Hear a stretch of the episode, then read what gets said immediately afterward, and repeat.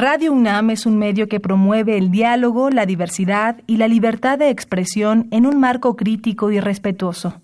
Los comentarios expresados a lo largo de su programación reflejan la opinión de quien los emite, mas no de la radiodifusora. Radio UNAM. La Secretaría de Prevención, Atención y Seguridad Universitaria.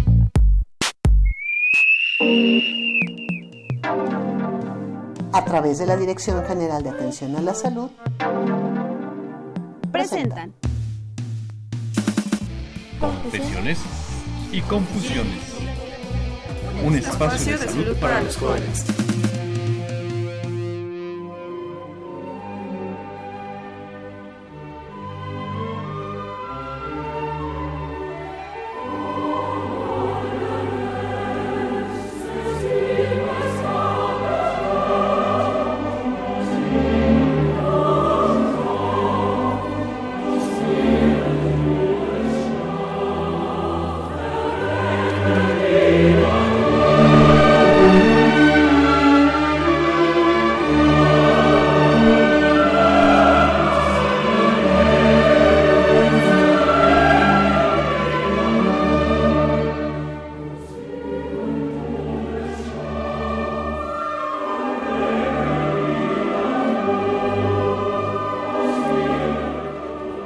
Así es como transcurren las realidades en estos efectos sonoros de una realidad que no es transitoria o es permanente o intercalándose como si fueran un juego de un mazo de naipes.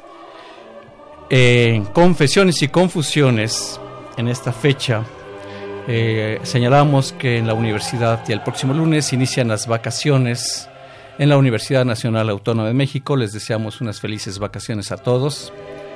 Soy Guillermo Carballido en los controles técnicos Crescencio Suárez Blancas. Crescencio, un saludo desde aquí con mucho afecto.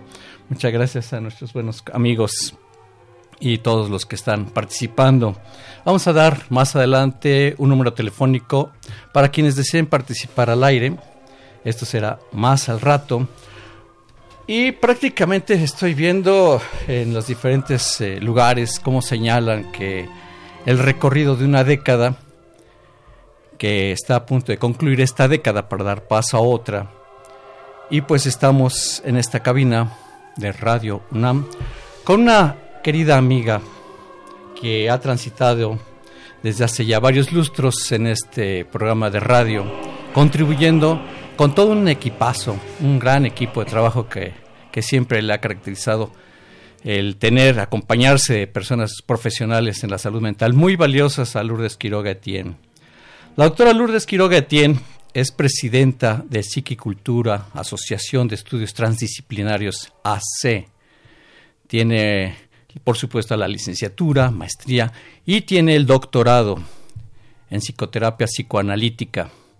Es además eh, escritora, eh, conferencista y pues eh, su trabajo profesional en distintos lugares y en diferentes sedes y foros con una gran experiencia.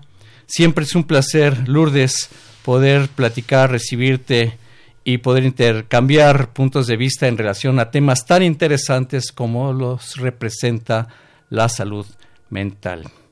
Lourdes Quiroga Etienne, es un gusto saludarte. Muy buenas tardes. Buenas tardes, el gusto es mío, siempre estar aquí contigo, Guillermo, con los radioescuchas, siempre hablando de temas tan importantes. Solamente de oír tu introducción ya se me ocurren muchas cosas para hablar como tres horas, pero nada más tenemos una.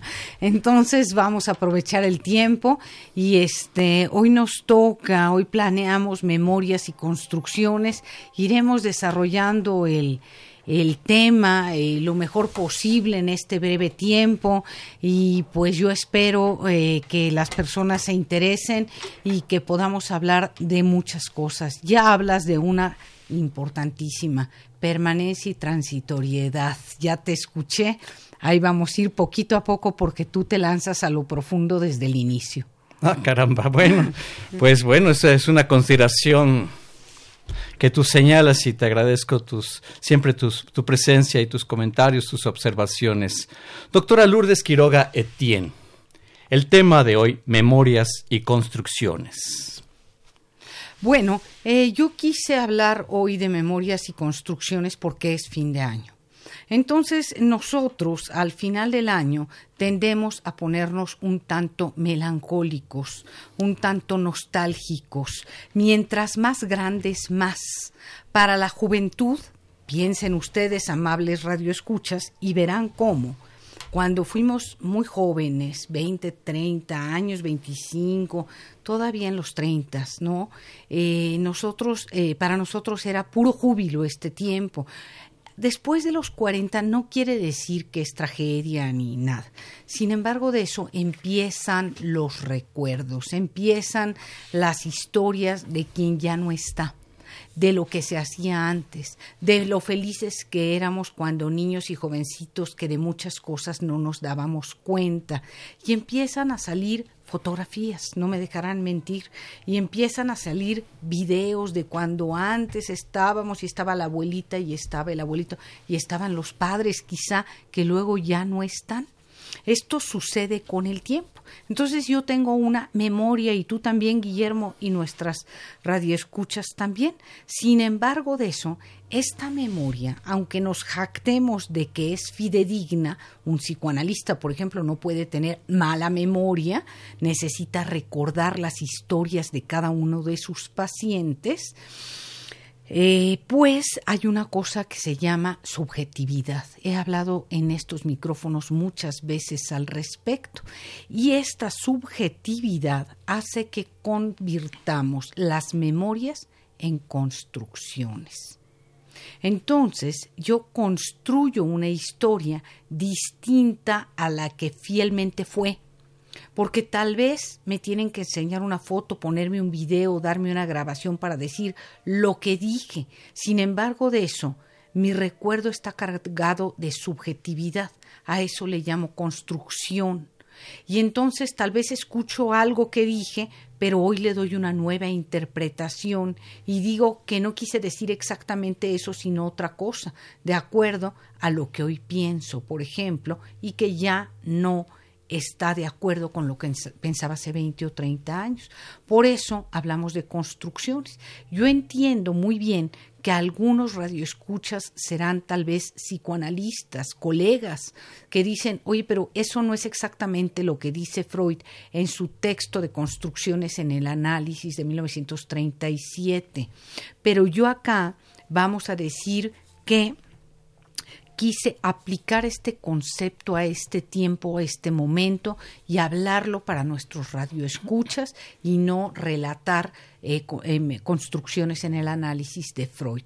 Algo tiene que ver con ese texto, pero no completamente. Yo le estoy dando mi matiz.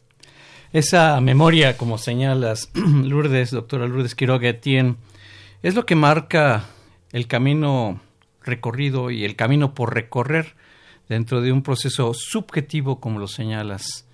Eh, eh, en mi persona, en carácter personal, te lo confieso, al hablar del carácter subjetivo me aterroriza, ¿no? Porque yo estoy acostumbrado a que, pues, uno parta de bases muy objetivas, muy concretas, y la palabra subjetivo eh, tiene una diversidad de manifestación y de expresiones y al construir, pues lógicamente el panorama es mucho, muy amplio, muy profundo, infinito, diría yo, partiendo desde la subjetividad. Es exacto.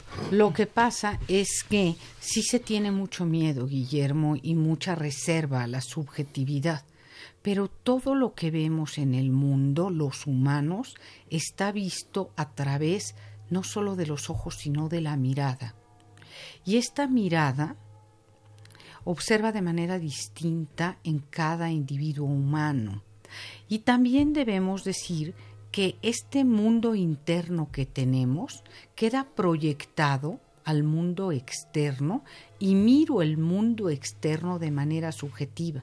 Por lo tanto, no necesariamente una persona que, eh, vamos a poner un ejemplo, hoy sale el sol radiante y no para todas las personas es un día feliz. Para algunas personas es un día triste por A o B razón y para otras personas un día gris, lúgubre y lluvioso es un día feliz por A, B o C razón. ahí cabe la subjetividad. No para todos brilla el sol aunque éste brille, y no para todos cae lluvia y neblina aunque ésta exista ahí en el ambiente. Esto tiene que ver con el mundo interno, cómo veo el mundo, cómo construyo el mundo. Eh, yo construyo un mundo distinto al tuyo. Yo le pongo a este mundo una serie de cosas, de, de objetos, de ideas, de vivencias distintas a las tuyas. Por eso Heidegger, me parece pertinente citarlo ahora, dice, ¿por qué hay algo en lugar de no haber nada? No hay algo en lugar de no haber nada porque construyo algo y lo coloco en el mundo externo, porque de otra manera siento vacío y hueco, y eso al humano le es casi insoportable. Por eso estamos dispuestos a muchísimas cosas. Por ejemplo, comúnmente decimos y pensamos que el humano es un ser social por naturaleza, pero eso no es así. Freud, en un trabajo que se llama Psicología de las Masas y el Análisis del Yo, discute y dice que en realidad no somos seres sociales, somos seres de horda guiados por un jefe. O sea, como tipo orangutanes, que animales, que necesitamos ser guiados por un jefe. Nos puede doler muchísimo y tal vez los radioescuchas ahorita tienen el pelo un poco parado. Pero ni modo, la cosa es esta, nos van educando para dejar de ser tipo orangutanes. Piensen en un pequeño niño de un año y hoy se los ponía de ejemplo a unos alumnos. Un niño de un año y un pequeñito de ocho meses que está sentadito comiendo una paleta. Sin pensarlo, el de un año, si se le antoja la paleta, le quita la paleta al de ocho meses, lo avienta por allá y se queda comiéndosela tranquilamente, ¿eh? hasta que llega la mamá y le dice, le devuelves la paleta a tu hermano y le das un beso, que casi le quiere dar más bien una mordida, pero le da el beso porque la otra advertencia es tremenda, si no, no te voy a querer y soy la mamá, ¿no? Entonces lo hace el pequeño niño. Entonces, todo esto, ¿por qué? Por no sentirnos solos, desamparados y huecos o vacíos. Por eso hacemos muchas cosas, por eso le ponemos cosas al mundo. Una pared plana, blanca, nos da un tanto de angustia, sobre todo si vamos a vivir ahí, le pongo un cuadro. ¿Me entiendes? Eh, eh, es, es, así la cosa, más o menos. Entonces, los humanos estamos dispuestos a hacer muchas cosas con tal de sentirnos acogidos, recogidos, amados, ¿no? Y nosotros, vuelvo al tema, creamos una serie de construcciones. A veces hay por ejemplo, una Navidad puede haber sido fea o difícil porque hubo un pleito familiar. Sin embargo, nosotros le vamos componiendo, componiendo, componiendo, hasta decir, bueno, no fue tan fea. Acuérdate que llegó el sobrinito, acuérdate que en ese momento tenía poco tiempo de casado el primo y llegó muy contento y le componemos para sentir que las cosas han estado bien. Esa es la, vamos a decir, algo muy humano es eso. Entonces, deformamos la realidad. ¿No sería esto que señalas construcciones una resignificación de su vida personal? Es así, es una resignificación, es un tratar de eh, tapar lo que en algún momento no fue tan bueno. Y también es cierto, como avanza el tiempo y cambiamos, vivimos las cosas de otra manera y a veces de veras cambiamos los eventos de manera increíble. Esto tal vez los radioescuchas dicen, bueno, tal vez para la gente que está loca, no, para todos, hagan la prueba con sus hermanos y recuerden, por ejemplo, digan, ¿se acuerdan cuando éramos niños, cuando pasamos aquella Navidad en tal casa familiar, tal casa de los abuelos? Sí, ay, ¿te acuerdas que fue el tío tal y que muy bien porque jugamos y tornamos y esperamos que la llegada del Santa Claus y uno de los hermanos dice, para nada, hasta hubo un pleito, ¿no te acuerdas que todo el mundo estaba mal y hasta mi hermana estaba llorando? Y la otra dice, no, yo para nada, yo recuerdo que yo estaba enojada porque yo me quería ir a no sé qué, y me acuerdo que mi papá dijo, cada quien tiene un recuerdo distinto, una memoria distinta, que en realidad diríamos una construcción de aquel acontecimiento diferente para cada uno. Esa está, por supuesto, eh, dentro de una memoria.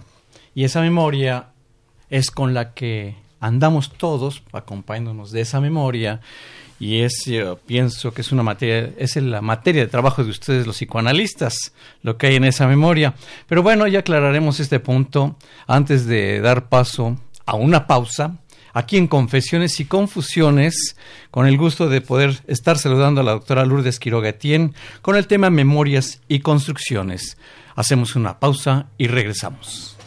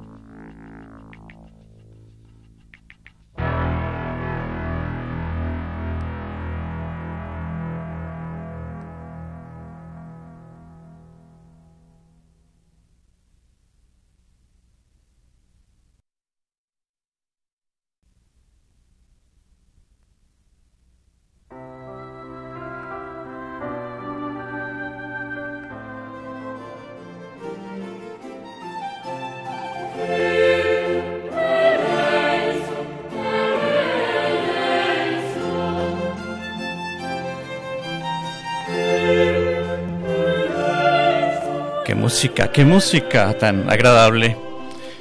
Bien, estamos en Confesiones y Confusiones con este gusto de poder estar comunicándonos con ustedes. Tendremos un número telefónico para quienes gusten comunicarse al aire y tener la oportunidad de intercambiar algunas ideas, algunos conceptos o bien transmitir nuestros propios equívocos, tal vez, no sé, bien podría ser eso. Pero bien, estamos con la doctora Lourdes Quiroga Etienne. Lourdes, qué gusto saludarte con este tema, memorias y construcciones. Em, hay una palabra, eh, tú señalabas que el ser humano no es social, me, brincó, me golpeó, te soy honesto, me diste un gancho al hígado, es una horda con jefe. Y más adelante señalabas que las personas tienen ese terror por vivir en la soledad, sentirse solos, y es una lucha, pues Ahí sí desconozco y me gustaría me sacaras de mi error o de mi acierto. Eh, es algo, un fenómeno muy natural que lo tenemos cotidianamente, el hecho de sentirnos solos, o, estoy diciendo algo eh, tal vez patológico en mí, no sé, sería cuestión de, de, que tú me lo pudieras confirmar, aclarar o rectificar. Pero al decir solos, solos implica esa dependencia bastante importante con nuestro alrededor, con nuestra familia, con nuestra gente que tenemos cerca, con nuestros medios de comunicación hoy en día, con nuestra cultura, con esa educación informal o educación formal. Eh, eh, estamos totalmente dependientes para no sentirnos solos. Si digo que me siento solo, estoy manifestando una patología mía o estoy siendo sincero con una necesidad que necesito tratar. Eh, esto va a colación por las memorias y construcciones para poder construir de nuestro propio ser. Te escuchamos. Lourdes Quiroga. Bueno, preguntas importantísimas y además complejas. En primer lugar, efectivamente Freud plantea esto, no somos seres de, sociales, somos solo seres de horda guiados por un jefe. Primero nosotros somos capaces de atacar al otro. Nosotros no nos gusta el hermanito, eh, viene a rivalizar con nosotros. Nosotros queremos el amor de nuestros padres, la mirada de nuestros padres exclusiva y única para mí. Por lo tanto, resulta que compito con mis hermanos, son mis rivales de entrada. Entonces, la madre y el padre nos van educando y devenimos humanos, así lo diría yo, devenimos humanos poco a poco con la educación que nos dan los padres. En un principio sale el, la parte más animal, sale la parte más primitiva de nuestra mente y entonces ataco al pequeño niño hasta que mi madre me detiene, mi padre me pone un límite y no me permite y me dice devuélvele la paleta, devuélvele el juguete a tu hermano o a este niño.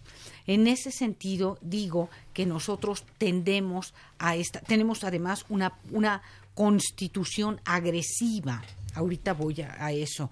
Tenemos una parte constitutivamente agresiva que ataca al otro.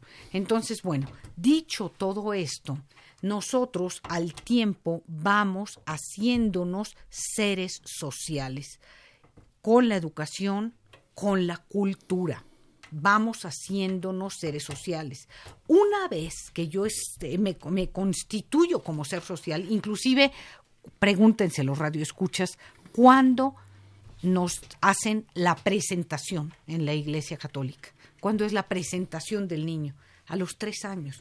Ya que la madre, eh, vamos a decir, cambió, convirtió ese pequeño ser que araña, se hace pipí, se hace popó y rasguña y arrebata, ¿no? Como un animalito, lo, lo constituyó, lo cambió, lo educó para devenir humano, con reglas sociales en donde se pide, por favor, en donde si no te lo dan, no lo arrebatas. A eso me refiero. Ahora, una vez que nosotros somos seres sociales, necesitamos del otro, necesitamos de la mirada del otro. El otro nos da existencia y al mismo tiempo, decía Sartre, el otro me atrapa con su mirada. Trato de alejarme y de desamarrarme de la mirada del otro, por un lado, pero por el otro lado sé muy bien que necesito de la mirada del otro porque la mirada del otro me da existencia. Entonces, ¿qué somos contradictorios? Sí, y esto me recuerda el último programa con los psicólogos de psique y cultura sobre la contradicción del individuo humano. Ajá, sí. ¿No? En donde por un lado necesito del otro y por el otro lado puedo hasta odiar al otro porque me atrapa con su mirada. Me mira de cierto modo y espera de mí algo y yo tengo que responder. En ese sentido estoy atrapada. Pero no puedo vivir sin esa mirada del otro. Entonces, sí soy hoy un ser social que no soportaría la soledad absoluta ni nada por el estilo.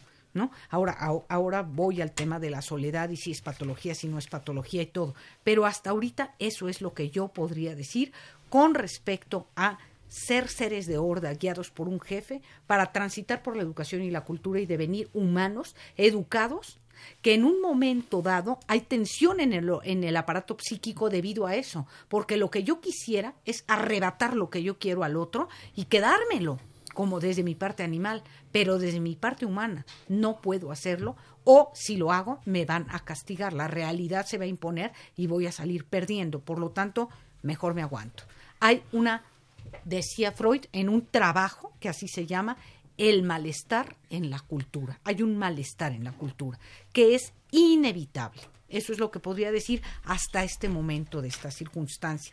Y ahora tocaremos el asunto de la soledad. La soledad. Ahora tocaremos el asunto de la soledad. Bueno, en ese sentido que dice a los tres años hay una presentación, lo vinculan socialmente a este ser y esto me recuerda a las clases de neuroanatomía fisiológica, donde se van incrementando las sinapsis neuronales y se va enriqueciendo ese gran acervo en el cerebro para poder eh, potencializarse como individuo. Ese es en el aspecto, pues, que, que, me has contestado la pregunta. Y en el otro aspecto de la soledad, hasta me sentí solo nada más de mencionar la palabra Lourdes. Claro, claro. Eh, es algo natural.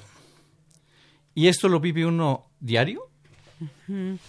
Nosotros tendemos, a, a pesar de todo, tendem, una vez que nos hemos socializado, nos cuesta tanto trabajo que de estar solos que a veces decimos más vale mal acompañado que solo. ¿No? Sí, es cierto. Y vemos muchas parejas que no se separan por el temor a que me vaya yo a quedar sola, ¿no? Aunque en la relación ya no hay nada y ya lo que lo que conviene es separarse. Sin embargo, de eso más vale mal acompañada que sola. Entonces, en realidad los humanos tendemos a agruparnos, aunque en ese grupo haya peleas porque es inevitable la pelea porque tengo una constitución agresiva. Y para que Eros, el amor, ascienda sobre Tánatos o el odio, el asunto digamos, es difícil, por decirlo de alguna manera. Así que bueno, yo tengo o puedo tener en diferentes momentos de mi vida un sentimiento de soledad, un sentimiento de que nadie está conmigo, nadie me comprende. Hay ciertas etapas, por ejemplo, la adolescencia, en donde las sensaciones nadie me comprende, nadie me quiere y cosas así. Es, son etapas de la vida. Sin embargo, de eso, en términos generales, puedo sentir si tengo una familia, si tengo amigos, si tengo gente, puedo sentirme acompañada y no sola. Eso me da tranquilidad, me da alegría, me da satisfacción en la vida. Eso es definitivo. Sin embargo de eso, llega un momento, el amor es la apuesta más arriesgada que tenemos. Es la apuesta más arriesgada, el amor. El amor nos provee de grandes alegrías, pero nos provee también de la más cruenta tristeza y herida cuando nos dejan. No importa si este es el, la pareja, el hijo o quien sea, también sufrimos mucho cuando mueren los progenitores, cuando muere la familia, cuando vemos el paso del tiempo, ¿no? que avanza, todo esto da un sentimiento de soledad. Entonces, digamos, eso es propio de lo humano. Y otra cosa propia de lo humano es que durante tiempos de crisis, y si me falta, voy a poner como ejemplo la pareja, y esa pareja me dijo, ya siempre no te quiero, ya me voy y te deja, ¿qué es lo que ocurre? Lo que ocurre es que no importa que esté un estadio de fútbol lleno, con música rimbombante a todo volumen y la gente bailando, y yo esté ahí, me sigo sintiendo sola. Claro. Porque me falta ese alguien que es al que yo quiero. Todo lo demás ni siquiera me importa tanto. Solo tendría sentido si está la pareja ahí. ¿Se entiende? Entonces, la soledad no es nada, me, nada más, estoy sola, ¿no? Estoy sola en mi casa. Bueno, si estoy sola en mi casa, pero la pareja se fue de vacación, si no de vacación de trabajo o algún lado, bueno, estoy sola, pero no me siento sola y sé que no estoy sola porque vendrá de regreso, vendrá la familia de regreso, vendrá quien sea, ¿no? Pero si yo estoy con un mundo de gente, pero esa pareja me ha dejado, yo no solo estoy sola, ¿no? Bueno, aunque no esté sola, porque hay muchos, es más, puede haber cientos, me siento sola. Hay un sentimiento subjetivo de soledad. Eso es lo que me ocurre. Otra vez la palabra subjetividad, pero también hay otra cosa que, que viene a colación. A veces la mejor compañía de uno es uno mismo. Y ese, el otro, como tú dices, se fue. Pero pues me debo de querer a mí y estar a gusto conmigo. O sea, cuando uno está a gusto con uno mismo, la verdad la soledad más bien es una gran acompañante, no es algo agresivo, algo hostil en la existencia del ser humano, al contrario, son los momentos oportunos en donde uno también crece, crece uno con la sociedad, pero también crece con uno mismo. Claro, pero a ver, a ver, Guillermo, hay una cosa importante. Espántame. Muy importante. a ver, espántame. una cosa es que yo elija estar sola es más, puedo yo ser la que me voy de la pareja y elijo quedarme sola por lo que sea. Y en ese momento oigo música, leo un libro, contemplo el cielo o el mar, porque lo elegí. Claro. Pero no es lo mismo estar sola por elección que estar sola porque me dejaron. Así que ahí la compañía mía conmigo, o sea, de mi propia compañía con mi propio ser, en realidad, lo que me hace sentir es soledad porque lo que se escucha es el vacío de mi mundo interno. Porque cuando alguien me deja, ahora sí que el yo ha quedado pobre y vacío. dice Freud en Duelo y Melancolía, un texto del 17. El yo queda pobre y vacío, ¿no? No, no, no hay para mí razón ni sentido hasta que poco a poco elaboro el duelo. Se llama trabajo de duelo. Pero dice Freud, esto es muy difícil porque la libido, el amor, dice la libido es viscosa, o sea, pegosteosa. Y entonces yo tengo mi libido depositada en cierta persona, mi amor depositado en cierta persona, y no se lo quiero quitar, aunque el otro me diga yo ya no lo quiero. Y aunque otro ya esté cerca y me diga yo te voy a querer, no te quiero, yo quiero a este con el que yo he estado. ¿No? Entonces, aun cuando ya se ve un otro en el horizonte, yo estoy aferrada porque la libido es viscosa, pegosteosa, a que sea este y no otro. Y entonces, por supuesto que es un tiempo de sufrimiento. Y no me consuela decir, bueno, pero quiérete a ti mismo, vas a tener tiempo de leer y de ver el cielo estrellado. Yo no quiero eso, yo quiero estar con este otro. Entonces es un tiempo de enorme sufrimiento. Pero ese sufrimiento puede ser eterno. Bueno, si se convierte en melancolía, duelo y melancolía. El duelo dura cierto tiempo, seis meses, ocho meses, depende de quién murió o se fue, si el hijo, que eh, es más, le diría al público, cuando una eh, mujer, eh, cuando se muere el marido de una mujer, ¿cómo se llama? Viuda. Cuando muere los padres de un niño, ¿cómo se llama? Huérfano. Cuando muere el hijo para una madre o un padre, ¿cómo se llama? No hay palabras. No tiene nombre. Es muy difícil elaborar el duelo de un hijo que murió, sí, que murió. Es muy difícil. Entonces, pero para los demás, para cualquiera, el marido, el tal, hay tiempo, seis, ocho meses, un año, voy elaborando el duelo. Hay duelos complicados.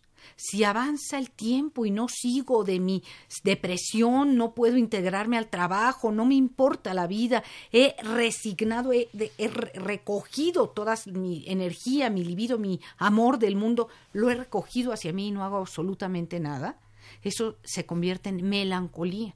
En la melancolía, que es el grado máximo de la depresión, cabe la posibilidad hasta de un suicidio. ¿no? Esperemos caer en el puro duelo, resolverlo y volver a poner esa libido en otra persona. Pues vamos a reconstruirlo, como nos lo señalas, eh, Lourdes Quiroga Etienne. Vamos a construirlo o a reconstruirlo para evitar eh, quedarse un stand-by para el resto de su existencia y poder eh, aprovechar esa memoria para hacer un, un camino que pues ya nos estarás indicando ¿Cómo podría ser esa oportunidad que podríamos encontrarla? Estamos en Confesiones y Confusiones, Psique y Cultura, Asociación de Estudios Transdisciplinarios, AC. Con nosotros la presidenta precisamente de esto, eh, la doctora Lourdes Quiroga. Y vamos al número telefónico para quienes, eh, creo que hay materia para que quienes inquieten o opinen diferente, disientan, puedan manifestarse. 56 82 28 12. 56 82 28 12. Les esperamos con muchísimo gusto. Este es un programa en vivo. Una pausa y regresamos.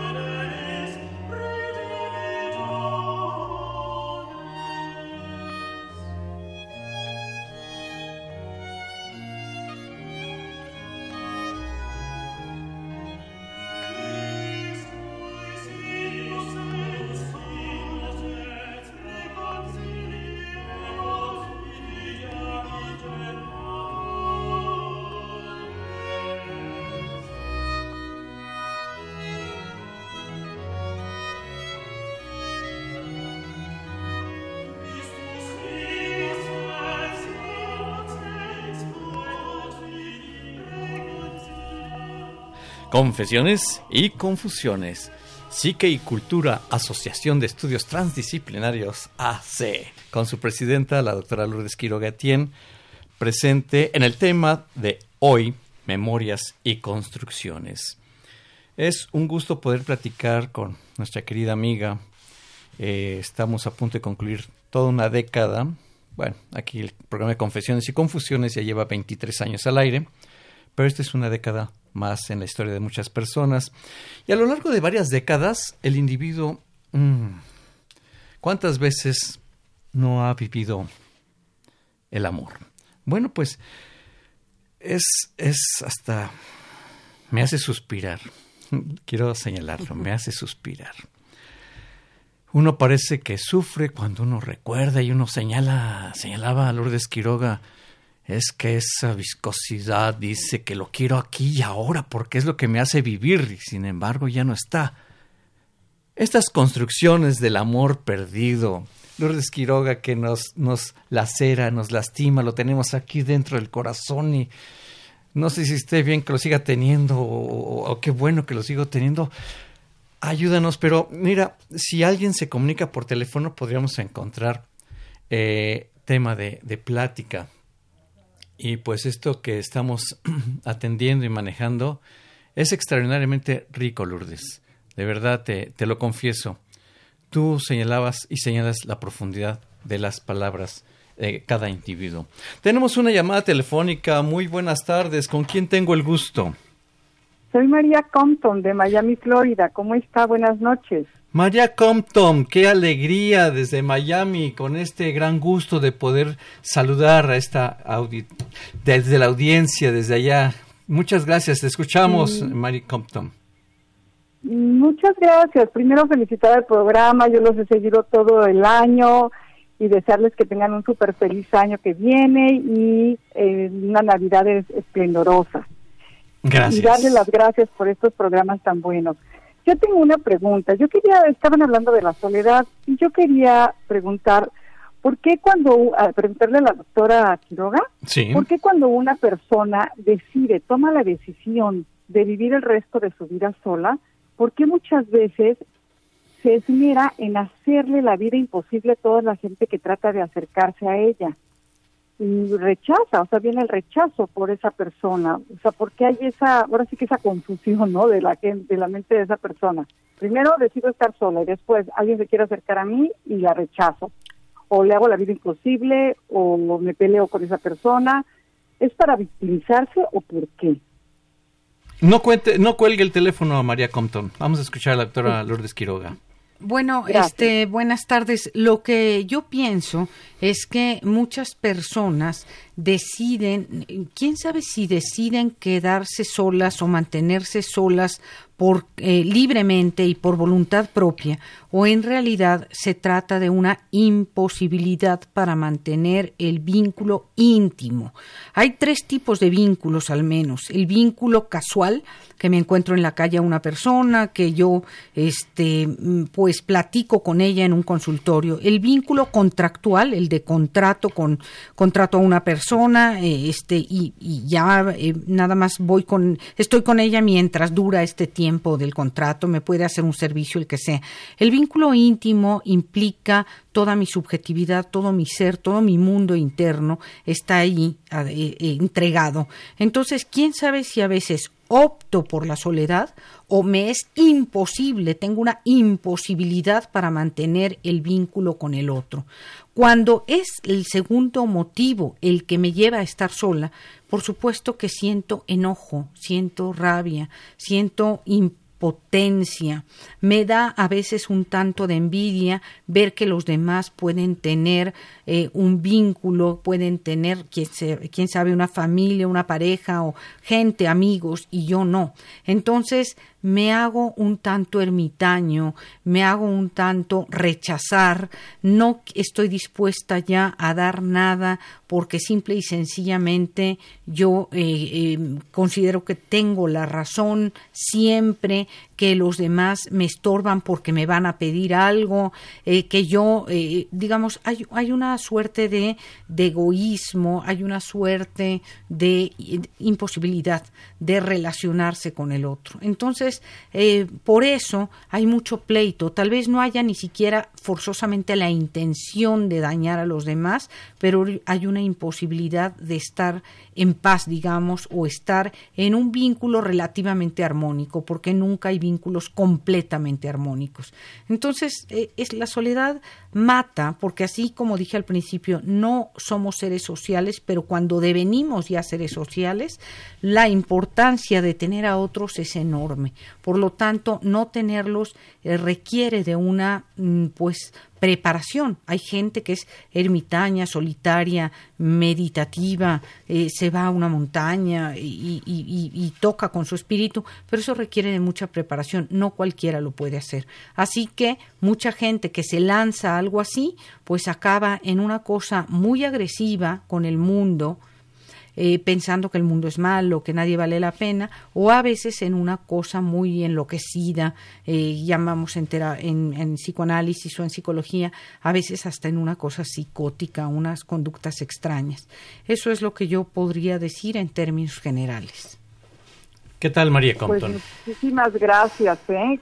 Muchas gracias por su explicación, doctora, muy amable y de verdad que es un súper programa, de verdad. Yo les agradezco, gracias porque pues me ha servido mucho lo que me acaba de decir la, la doctora para esclarecer varias cosas con algunas personas y, y de verdad que les deseo un súper feliz año y que sigan estos programas tan extraordinarios. Gracias. Los felicito mucho. María Compton, un abrazo, felices fiestas decembrinas. Hasta luego, gracias. Hasta pronto.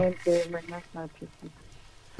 Pues sí, efectivamente, como dice María Compton, eh, eh, realmente estar en estos foros, que tenemos la oportunidad de escucharles a ustedes, los que saben mucho de esto, nos permite descubrir, aclarar, esclarecer eh, y contestarnos preguntas que abundan en nosotros. A veces no sabemos ni siquiera que tenemos la pregunta, pero al vivirlo, la pregunta es espontánea y sale con esto de la soledad y con esto de la construcción del amor perdido, que es lo que vamos a abordar. Sí, sí. Oye, tú un amor y pues... Ya no. Ubícame, ubícame. Sí, resulta que a veces tenemos estos amores que decía hace un momento, ¿no? Eh, se puede perder. No es lo mismo que me dejen a dejar. Cuando me dejan, me quedo pues devastada básicamente, ¿no? Ahora sí que se me desmantela el mundo interno y tengo que empezar a construirlo nuevamente. Sin embargo, de eso esa construcción lleva tiempo y a veces, pues la verdad es que nada me consuela. Los que están escuchando saben perfectamente que esto es así porque a todos nos ha pasado. Entonces, ¿qué es lo que trato de hacer recordar, pero en vez de lo que me dice la lógica y los demás, recuerda lo malo para que te desenamores y ya te vayas, no se puede. La lógica me diría, si recuerdo lo malo, pues ya casi lo voy a odiar, pero no, recuerdo lo bueno y luego hasta le pongo un poquito de más, idealizo, esa es la construcción idealizo, fue lo máximo, fue muy bonito, los malos momentos fueron pocos y además yo lo hice enojar, yo la hice enojar, yo, yo, yo creo que en ese momento estaba de malas, no me quiso hacer un daño y empiezo a hacer otro mecanismo, la negación. Niego todo lo malo, idealizo la situación y más me cuesta poderme separar. Entonces, digamos, me cae una sombra que no me deja vivir. ¿no? Ese es el problema. Esa sombra del pasado no me deja vivir. Por eso siempre digo, el pasado no pasa, el pasado pesa. Y si no lo analizo, si no traigo estas construcciones al análisis y se ponen, vamos a llamar así, a debate, no solo con el analista, el debate es conmigo misma, a dudar lo que estoy planteando, a ver cómo idealizo lo que no fue ideal y entonces me cuesta mucho más trabajo salirme. Si no hago ese trabajo, pues ahí voy a estar atrapada, ¿no? Ahora puedo tener también una parte masoquista de la mente. Una parte, desde esa parte masoquista, todo aquel maltrato, lo que sea, me lo merecía. E, él o ella eran buenos, pero yo me porté mal, hice cosas que no debía. Una parte masoquista que justifica todo aquello. Esa es otra posibilidad de estar ahí atrapada. Y otra, y todo esto es absolutamente inconsciente, es la repetición mortífera. Una vez, dos veces, tres veces, cien veces y sigo en el mismo caminito porque es inconsciente. No me doy cuenta de que yo repito las mismas acciones que llevan al otro a desesperarse conmigo y a ser abandonada ¿no? Y entonces digo, el mundo es malo, yo tanto que les di de bien. No, es que a veces hacemos cosas que desesperan al otro y hacen que me abandone, ¿no? Y en otras ocasiones, la repetición incansable de buscar a personas con ciertas características que no valen la pena y que nuevamente quedo sola. Pero mientras yo no haga un trabajo analítico de esto inconsciente, repetiré una y otra vez de manera incansable, ¿no? Entonces, es una cosa, la mente, yo siempre digo, la mente es un, un, un instrumento difícil de tañir, ¿no? No se piense que la mente es fácil, ¿no? No se, si, si pensamos que tañir una flauta es difícil, pues tañir a la mente es más, ¿no? Entonces, hay que pensar que no nada más es apoyo y consejito, ¿no? Hay que pensar que estas memorias no solo son memorias, no solamente quedan impactadas mis huellas némicas y entonces recuerdo todo con veracidad y así fueron las cosas. No, yo puedo relatar los hechos, pero la subjetividad, la realidad psíquica de cada uno de estos hechos es la que me complica la existencia porque yo recuerdo a mi manera. Y entonces, desde ahí puedo construir un mundo pues muy distinto, quizá no delirante ni psicótico, pero sí distinto, que en momentos me complica la existencia. Pues señalas, eh, doctora Lourdes Quiroga, el pasado no pasa. Y pues bueno, ¿qué tan perfecto o imperfecto soy? Pues el ser humano es, siempre es perfectible. Siempre. Y es la oportunidad, pero darse cuenta que hay que perfeccionar o que hay que corregir, porque siempre tenemos cosas, situaciones que corregir. No somos perfectos. Y el problema es que cuando uno comete muchos eh, actos equívocos, valga, perdón la redundancia, pues es, es eh, bueno, equívocos desde el punto de vista del lenguaje tradicional, no desde el punto psicoanalítico como ustedes lo manejan. Pero la verdad, las equivocaciones, los errores, eh, podemos podemos solucionarlos, darnos cuenta. Sí, podemos. A ver. Porque si es inconsciente, no me doy cuenta, a menos que haga un trabajo analítico, ¿no? Entonces, a veces te lo planta el otro en la cara, es que mira, haces esto una y otra y otra vez, ¿no? sí, es cierto.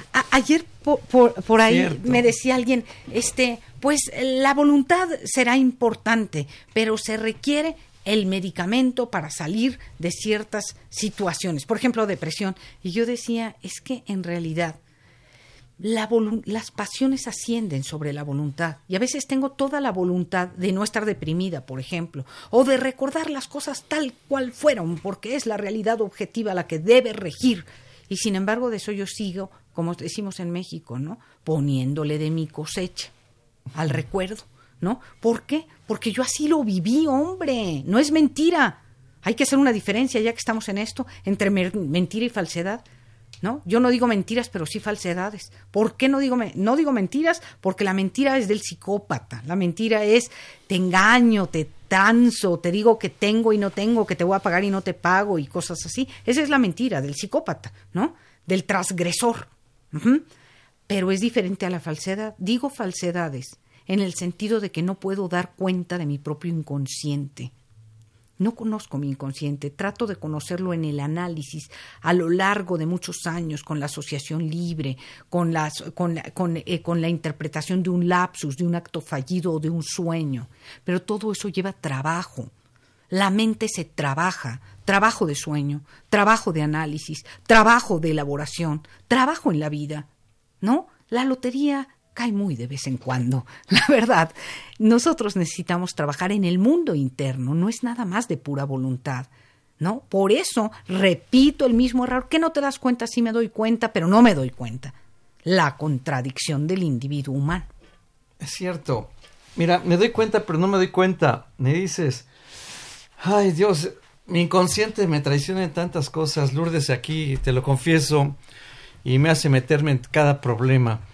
Pero, oye, entonces uno tiene que ser dependiente de ustedes, los profesionistas de la salud mental, porque ustedes pueden darse cuenta de ese inconsciente de esta persona, de uno mismo, del inconsciente que no sabemos y que nos está partiendo el queso en el camino de la vida. Qué buen tema.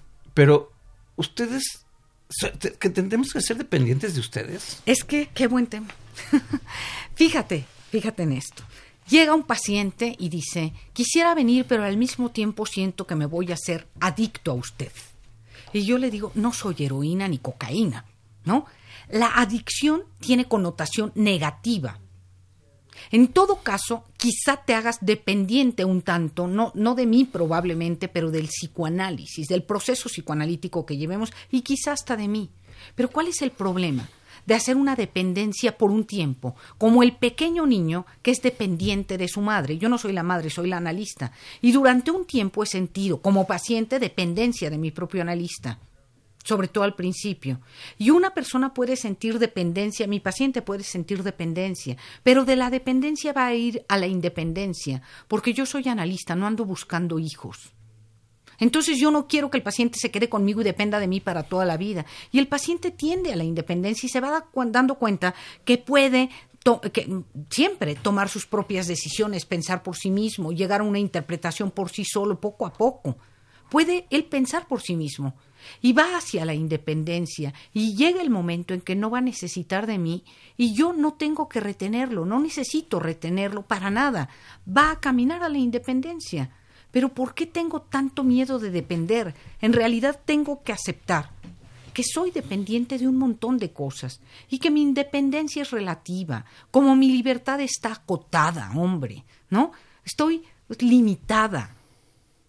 Nada más tengo un pedacito de la parcela, no lo tengo todo y dependo de muchas cosas y por un tiempo dependo del analista y del análisis y luego voy a caminar a la independencia porque voy a introyectar la función analítica. Y si yo hiciera ahorita un lapsus, ojalá que no lo haga, pero si lo hiciera, tendría la posibilidad saliendo de aquí de decir, ¿por qué hice ese lapsus?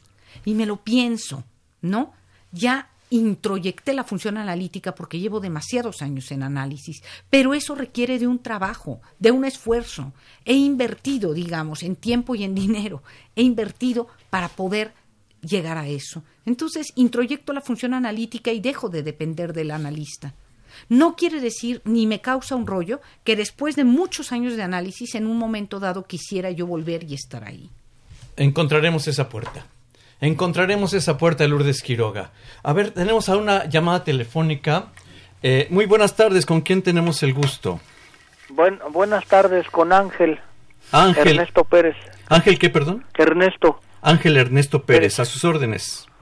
Eh, eh, bien, gracias. Este, este, sí, sí, yo, yo, también, este, había pensado eso en algún momento. Sí. De que, sea, este, pues de que se hacía un hogar, este, eh, dependiente de los, de los tratamientos y demás de los, de, de los, este, doctores, porque lo que pasa es que. Llegó a pensar lo mismo.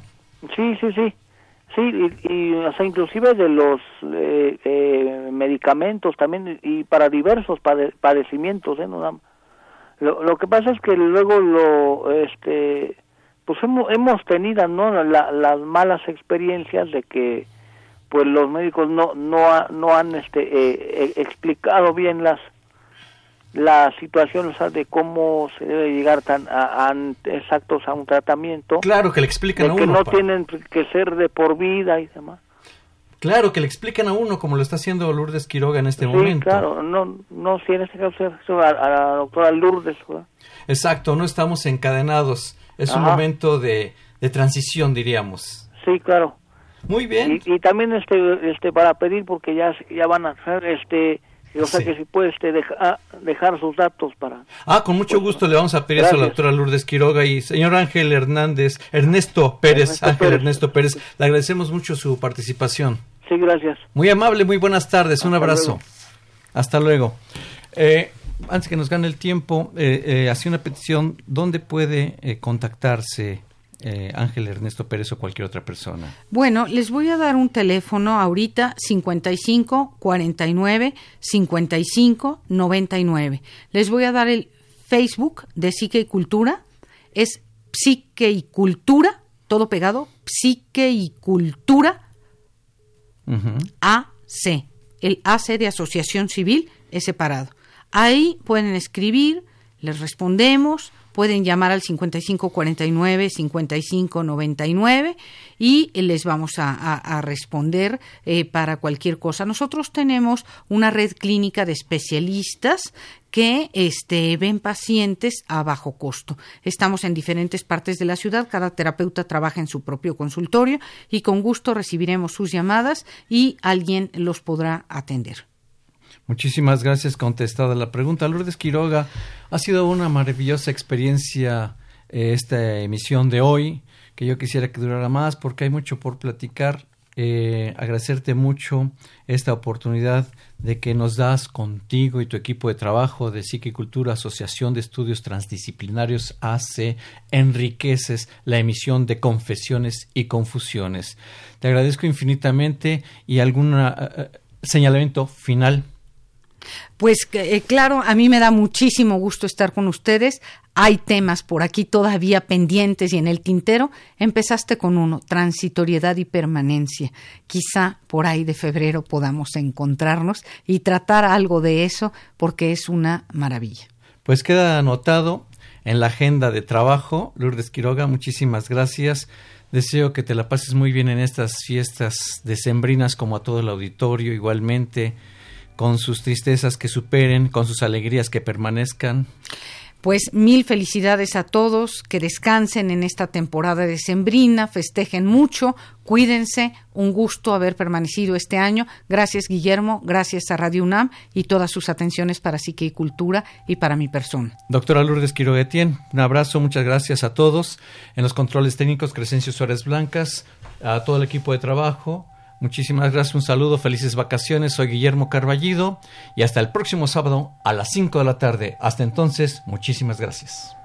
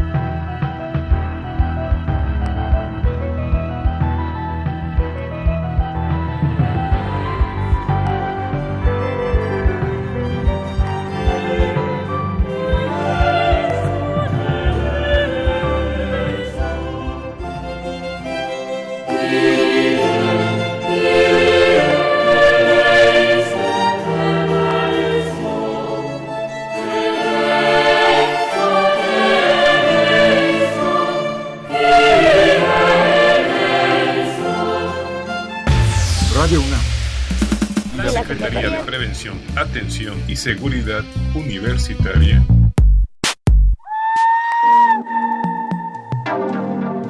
A través de la Dirección General de Atención a la Salud. Presentaron. Confesiones y confusiones. Un espacio de salud para los jóvenes.